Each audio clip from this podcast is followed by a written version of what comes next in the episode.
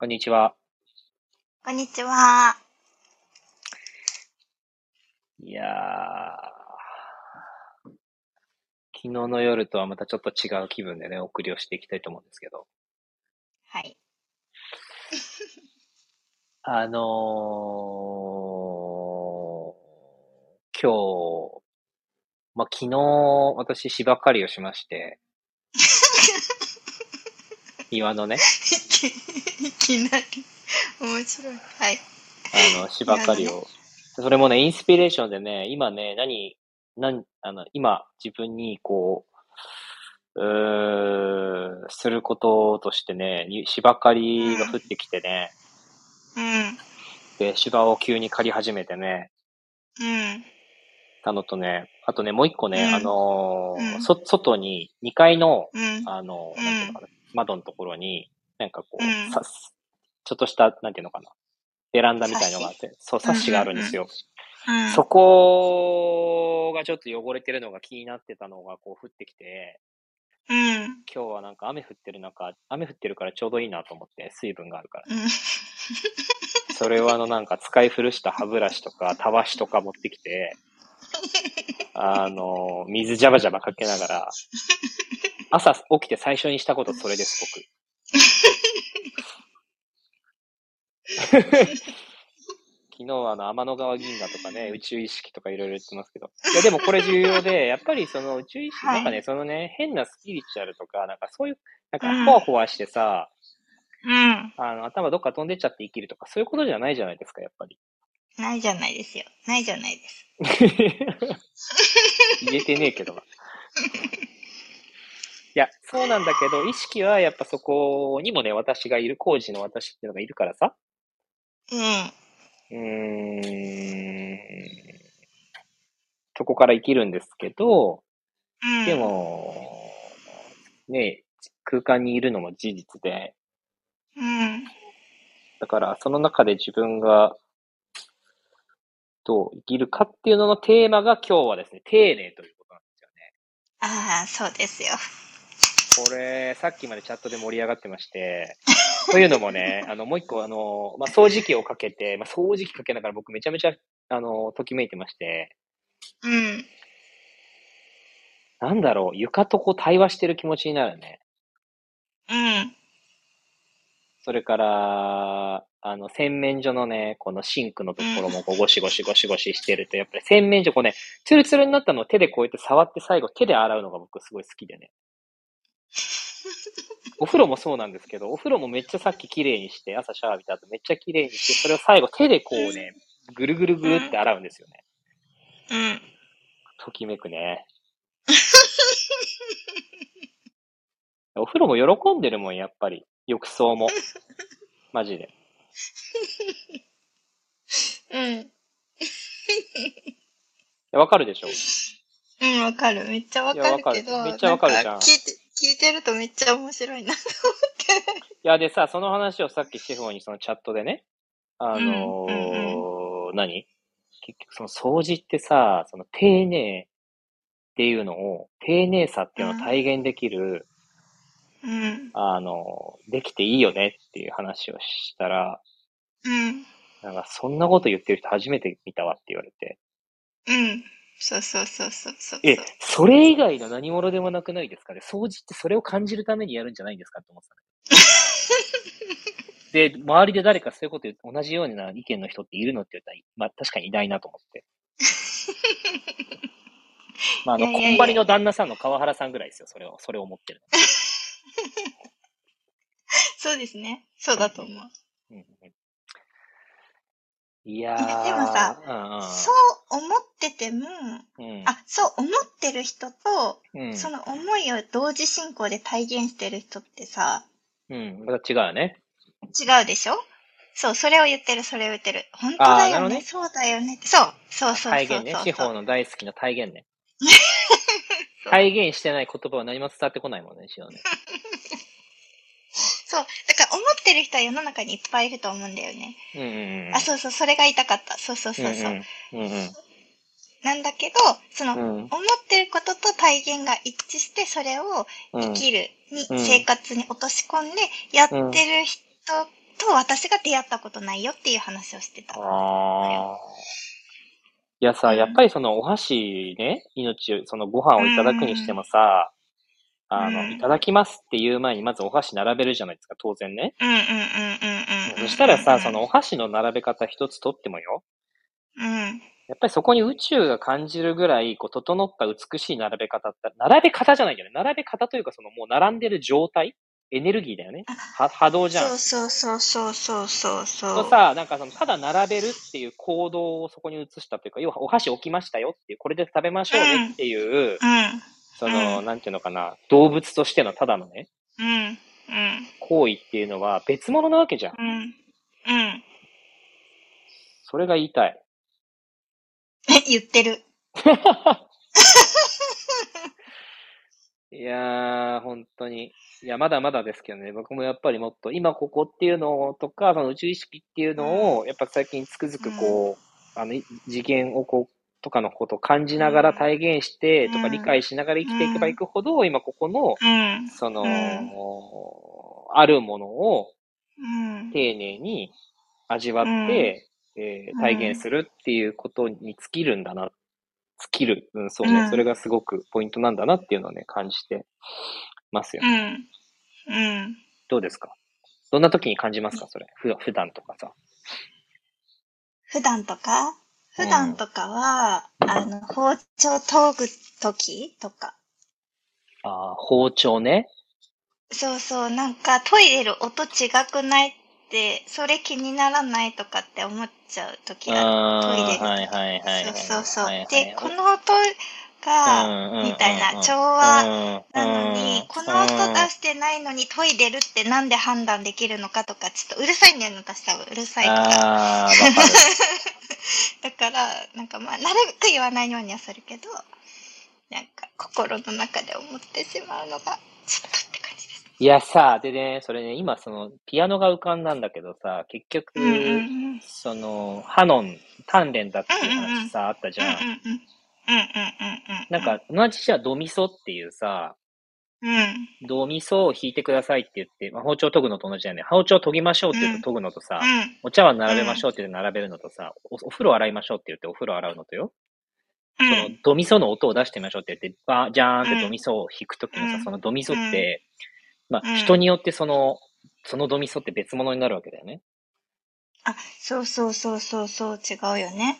多分言われた側、その包丁研いでる、それ違くないっていう側は、いや、ちゃ俺、俺とか私はドミソ弾いてるじゃんって思うんだけど、いや、どう見てうもんう俺、んどうしてるし、あの、うんみ、抑えてるし、そも抑えてるよっうてん。うん。思うんだど。けど、違うってなるんだね。あ、そうそう、気迫なのかなやっぱ、なんて言うんだろう。こう、気ですよね。そう、気う。ん。うんなんか、それがいい悪いとかじゃないんだよね。うん。なんか、トイレると思えないみたいいや、分かった。でもね、それはね、やっぱり宇宙意識とつながって、すべて、その自分のすべてを包丁研ぎに注ぎ込んでるかどうかの違いなわけ。な。うんうんうんうん。でね、それはもう僕、会社員時代から新人の育成とかいろんな面で常にそれ言い続けてきたんですよ。例えば制作物ね、。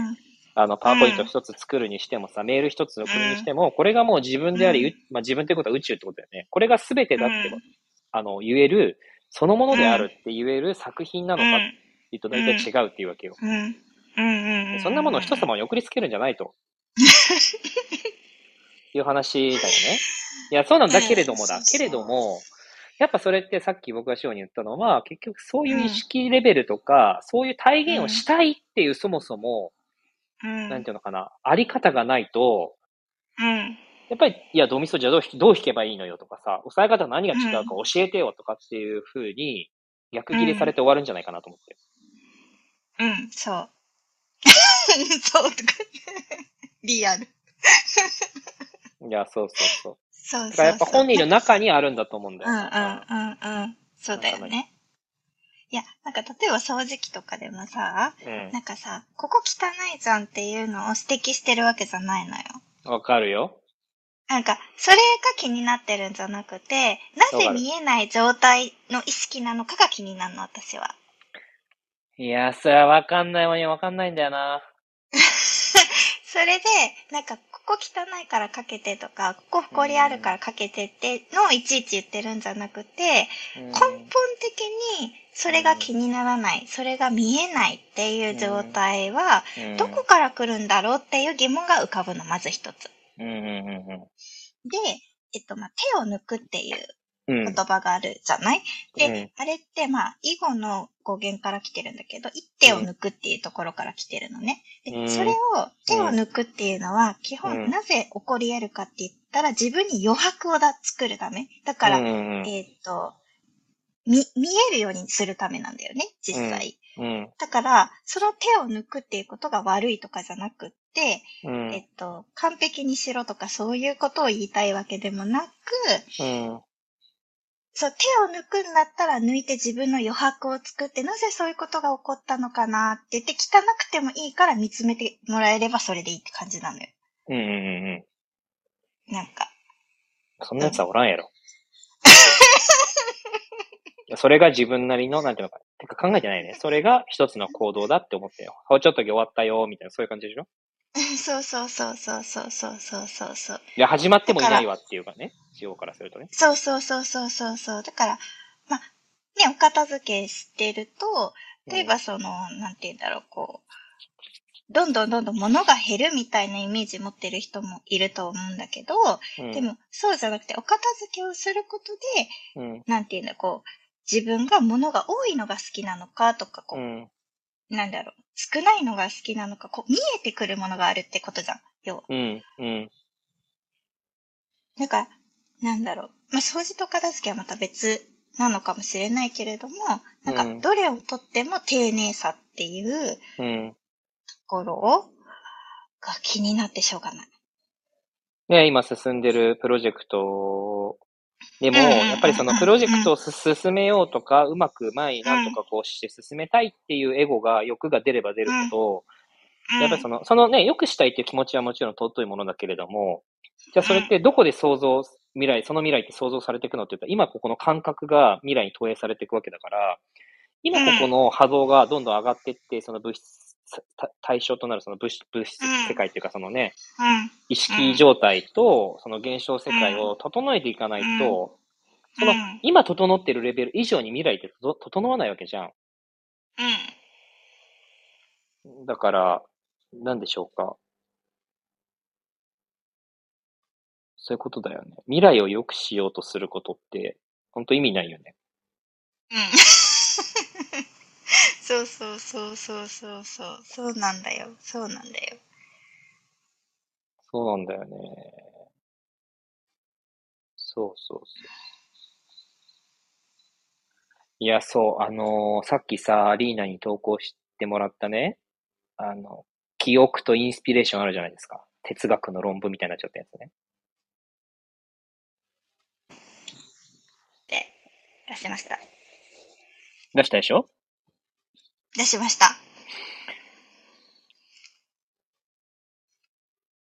なんだろう。結局さ、その丁寧を体現するのも、うんあの、記憶た記憶からね、その、なんていうのかな、例えばお掃除するとか、お片付けするとか、きまあ、うん要は何かを選択するってことなんだよな。行動する。人の行動には2つしかなくて、今、記憶から選ぶか、インスピレーションから選ぶか、どちらかしかないっていう考え方が一つあって、うんうんその、我々さ、その多くの人はよ、意識状態としては、こうなんか、時間って左から右に流れててとか、うんうんうんうんうんえっ、と、うんうんうんこう、過去があって、現在があって、未来があって、今未来に向かって動いてるみたいな感覚でいるとさ、なんかうん明日やることとかは基本、こう自分が過去やった記憶から生まれた、そのアイディアでやったりするわけ。例えばじゃあどこ行こうかって言った時に、うん、どこがいいかなって言って、過去行ったところとかをこう想起するわけよ。うんうんとか、仕事どうやってはいはいはいはい進めようかっていう時に、過去うまくいったパターンとかを想起するわけよ。うんうんうんうんで、これがいいみたいな風に選んだりとか、これにしようかとかって選んでもさ、それってさ、うんうんまあ、基地と未知、まあ、すでに知っている、まだ知らないで言うとさ、基地なわけだよ。なぜならば記憶だからさ。うんうんで、宇宙意識っていうのはさ、全部これ、あの、基地なんだよ。全部知ってるから。過去も未来も、現在も。うんうんすべてだからね。うんだから宇宙意識にとっては基地なん、すべてが基地なんだけど、自我っていうこれうん私がチで選んじゃうと人生って全然楽しくないし、何も拡張していかないわけよ。うんうんうんうんうんうんうん。てか、ぶっちゃけあんま生かされてる意味ないのよ。うん。そう。時間だけが過ぎていくっていう。うん。で、これを、その過去の記憶からではなく、ひらめきとかインスピ、インスパイアされるもの、その、なんていうのかなう。ん。ひらめきだよね。うん。だから、お片付け、こんまり流お片付けとかぜひしていただいて、感度を上げていただく と、そのインスピレーションとか、日々日々頃のお片付けとか、お掃除とかを丁寧に一個一個やるとかね、そのエネルギー、全うん全集中、エネルギーをすべてそこに注ぎ込んで、えー、喜ぶ、心、魂が喜ぶレベルでその行為を行うと、さあさあ、インスピレーションって次々やってくるじゃないうん。それが自我にとっては未知なのよ。うん。そう。だから俺にとって芝刈りっていうのは未知だったわけよ、昨日の。うん。うん。でも芝刈りやったことあるんだよ。うん。当たり前 だけど。わかる。だからさ何するかじゃないわけよ。うん。以上ですよ。だからこの自我にとっての未知をいかに選択するのかっていううん。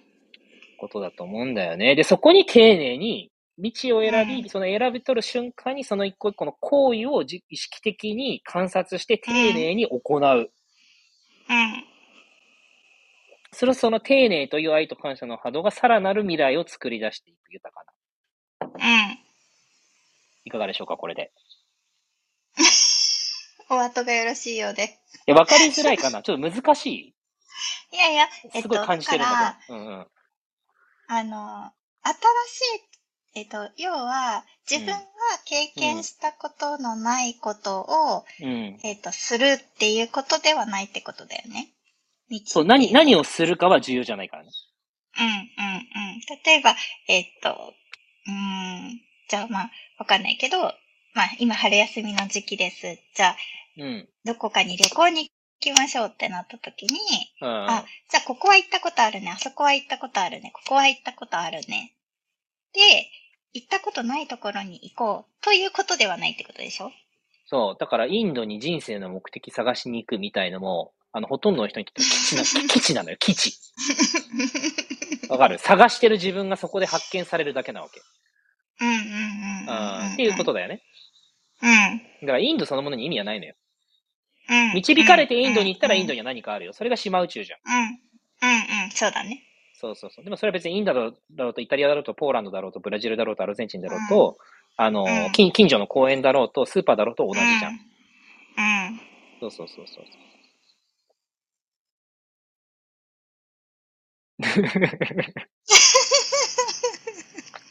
だから意識状態って本当に大事じゃないっていう話よ。そうだね。そう、わかるわかる。わかだる。って、け自分の魂が経験したいことは、近所のスーパーでも感じられるんだもん。あ、そうそうそう、それはそう。でもさいや、今日みんなは、わかるわかるそうそうインドまで行かないと経験できないとかさ、なんかニューヨークに行ったら経験できるとかね。なんかビジネスを自分で立ち上げたら経験できるとかと思ってるけどさ、うん。あうのん、、とんだ勘違いだよね。そうそうそう。なんか、さっきさ、子供たちとこう、お散歩してた時に、苔の上にさ、桜の花びらが乗ってたのよ。うん。めちゃめちゃときめいた よね。ときめきますね、それどうは。しようってなっちゃう。やっぱりそうあはい。ーでも、いつもの道でしょ、それは。いつも です。同じなんですけど。いつもの道でしょ。はい、いつもあの、別にその、 変わり映えはそこまでない、ないうんと言われればないですが、うんあの、私にとってはめちゃめちゃなんかときめいて、やばってなってます。いや、でもね、塩の何がすごいかってさ、やっぱりその、いわゆる観察者効果って言われ、見るまで現、観察するまでそこに現実は存在しないっていうのが、まあ、量子力学的に今の、まあ、仮説言われてること、うんそうだねまあ、まあ、仮説じゃねえな、うんそれはもう定説として言われてることなんだけど、うんうん。なんかさ、結局そのいつもの道、子供たちもさう、んそうじゃん。例えばなんかその、えっと、何したいって言ったら、アリ、アリ見に行きたいみたいなさ。そうそうそうそう。なんか、アリ、アリ見に行くとかって別に なんか、あの、家出ればアリいるし、あのー県境またがなくたって、国越えなくたって、お金かけなくたっはいてアリを見ることはできるよね。あ、そうそうそうそうそう。だし、苔の上の花びらもそうで、結局そのうんいつもの道っていうのは、いつもの道として観察するといつもの道が現れるんだけど、うん。観察するまではさ、揺らいでいる波で、うん。結局雲の状態で、いつもの道なんてものは存在しないわけじゃん。あ、存在してないと思う。だから私がさ存在してないから存在してないと思う。うん。そう。それをいつもこう、ときめきというレンズで見ると、いつもときめくものが現れる司法は本当に脱帽だ よね。いや、マジで。クローバー27個見つけるとか、そういうのと同じだから、結局。うん、そうそ司うそ法うそう。のレンズはマジでやべ え。やばすぎる。観測者、観測者としての、観測してるものがやばすぎる。うん。うんうんうんうん。おかしいや。や つ。豊かさしか観測されませ ん。どういうレンズしてんのかなと思って、本当ね、アゲハチョウに魂あげるとこうなるのかと。つくづくね、あのー学ばせてもらってますよ、本当に ね。観察したレンズ、いいえ司法さんのレンズからね。どういうレンズしてんのかそうなんですよ。な、いや嬉しそうい、なあんだりよねがとうとか言われてさ、いや、なんか俺今喜ばれるポイントあったみたいな。い や、ありがとうとかって言ってさ、いや、俺な、え、今、どこ、今のどこみたいな。だからどことかじゃないんだろうね。その観察してるものとしても、すでに、ありがとうが溢れ出してるそう。そうそうそう。やばいよ、これは本当にすごい。今日ね、アリーナにも人間界の愛、自然界の愛に始まり、こう、ドワーッとなんか15個ぐらい連続して、昨日のあの、そうアなんートですプよロを生かす投稿が多面的ないろんな視点から上がってましたけど。うん。なんか、あの、一回、うん。あの読んだら投稿って読んだら、あのうん同じって思ってる方多分ほぼだと思うんですけどあの笑っちゃってるや文ん。字をね いやほぼなんだと思うんだけどなんかも文字だけ見るとうん。うん。でも自分の、なんだろうその目線というかうん視点というか、その観察者効果というのでしょううか、ん。うん。で、そうね。同じ投稿が100回読んだら100回の場面があるわけよシーンがあるの。どんだけ読むねん。 いや、ほんと。いや、だって私はやばいよね。読んでる数半端ないじゃん、だって。いや、ほんと100すとごいかよじゃね。ないよ、私。そう。い、1個の投稿に対してだったら100とかじゃないからね。いそやんだからな、さ、結局一個の例えばアーフトフローを取ると、それに対してさ、バババババーってさ、それに付随するものが出てくる、脳内に入ってるってことだからね。やばいよ。そうそうそうそうそうそうそうそう。だから、1投稿につき多分1000は見てると思うんだよね。いや、おかしい。確実に。 だから、1000のシーンとともにあるのよ。あのアリーナの投稿が。線の風にな乗ってる、線になってた。うまいそうです、そうです。いやまさにそれじゃんこな感なんですよ。本当にそうなんですよ。だから、あのストーリーズの流れっていうのが、うん。あれ、あの、一連の流れに本当になってるんだけれども、うん。その時その瞬間に感じた全てを溶かす流れが作られてるって感じなの。いつの間にかなんだけいどや、結構。あのね、あれ、天才だ ね。いや、て天才というか、なんていうんでしょう、本当うん。うに、ん。紐解けません。そうそうそうそうそう。うん。人知を超えてますね、あれは。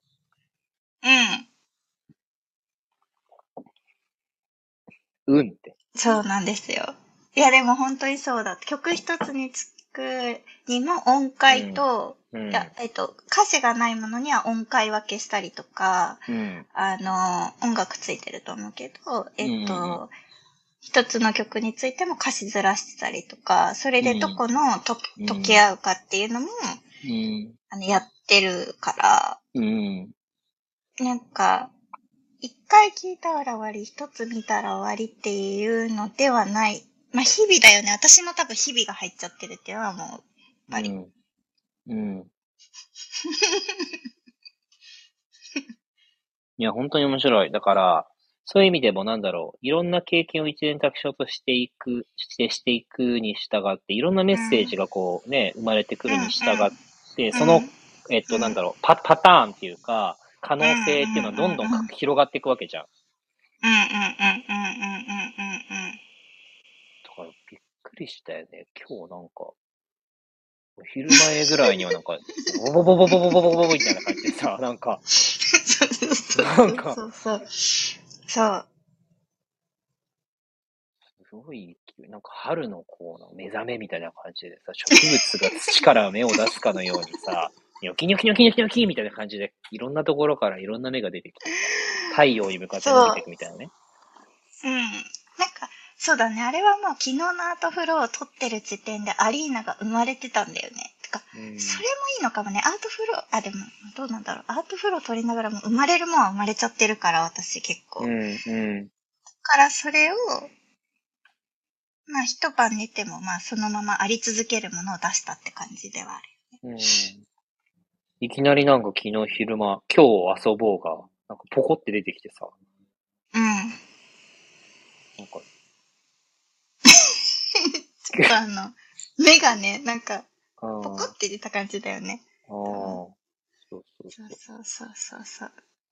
で、あの、すごい、あの、なんか一世を褒めるわけじゃないんだけど、いや褒めるんだけど、なんかうん、一世の書く文章って、すごい、なんだろう、色がない。自分、鈴木一世の色がないから、うん、なんていうんだ、どんな角度でも、うん、自分世帯って、あの、なんて言うんだろう。ほんとダイヤモンドってさ、いろんな光の角度とかでいろんな色に見えるじゃん。うん、うん、透明なのにいろんな色が見えるじゃん。うなんか、ん。みたいな感じで、一つの投稿の文章に対していろんな色が見えるんだよね。うん、うん、うん、で、それはやっぱり、こう、自我ってものが存在してない文章だからだと思うんだよねうん、うん。そうだね。そうそうそう。で、やっぱりさ、うん私本当にちっちゃい頃からものすごい本読んできてるからさ、うん、なんか、やっぱいろいろ感じてきてるものがあって、その文章に対してのやっぱ角度って多分、ある程度は持ってる方だと思うんだよね。うん、自分が書けるかは別として。うん、ってなった時に、こう、なんか無限性を感じるもの本当にときめくんだよね。うん。いつも言ってるよね。いつも言ってる。なんか違う、なんか本のさ、Kindle で読んだ、これいいなとかって思ったの、コピペをなんか共有したりとかしても、なんか全然頭に入ってきません、どうしましょうとか言ってる。そう。なんか、そう、寄り添って分かりやすくそうなこんうだよねやっていきましょうみたいなそうなんだよね。の感じになってる本だったら、世の中の人がみんな分かりやすいとか言って拍手するような本なのうに、 ん。全然入ってこない、どうしましょうってうんなってるよね。うんそうそう。やっぱその、一部のターゲット層が見えちゃうから、うん。あの、無限性が感じられない。そうだね。例えば興味がない人にだったら本当に読まなくなっちゃうみたいなうん。感じに、を感じてしまうとちょっとやっうぱんり限界感を感じてしまうっていうふうに思っちゃうんだよね。だから昨日、一昨日か、あの、買ったザ・キーあるじゃん。鍵ね。うんうんうんうんうんうん時うん。あの本も、あの、大学時代ぶりにインスパイアされて読んだけどさ、半分ぐらい読んで、その後入ってこなくなったから読むのやめたもんね。最初の方はやっぱそのうんうん抽象度が高いっていうか、より本質そうだよね的なことが書いてあるから入ってきたんだけど、なんうか、どんどんワークとか、なんか奇跡のコーチングについてプログラムとか、なんか対うん、う話、ん対話の実例とかなんか出てきてさ、何言ってんのこの人みたいになってきうんて。うんうんうんうんうんうんうん入ってこなくなっちゃった。やめそうた。そうそう、そういうのあるあるある。全然ある。途中からね、やっぱその、あると思う。そうそうそうそう。だからさ、その自分の中にあった宇宙からインストールしようって思ってたものが最初には、最初には現れるんだけど、その途中うからん。この人が書いたものを取りに行こうみたいな自我意識に自分が入んないと入ってこなくなっちゃうから、あ、そうそうだそね。のそこに次元を下げて情報を取りに行くって謎じゃん。うん。うん。いや、そこから何も生まれないじゃん。っていうので。